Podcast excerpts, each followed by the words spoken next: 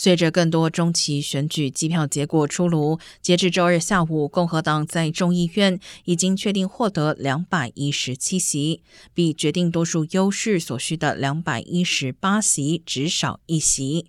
新斩获的席位中有两席来自加州，分别是东洛杉矶共和党的 Covert 成功取得连任，他以五千五百多票的优势胜过民主党对手。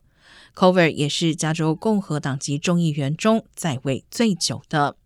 另外，呈现第四十五选区共和党籍的朴银珠也击败了民主党籍的陈介飞，取得连任。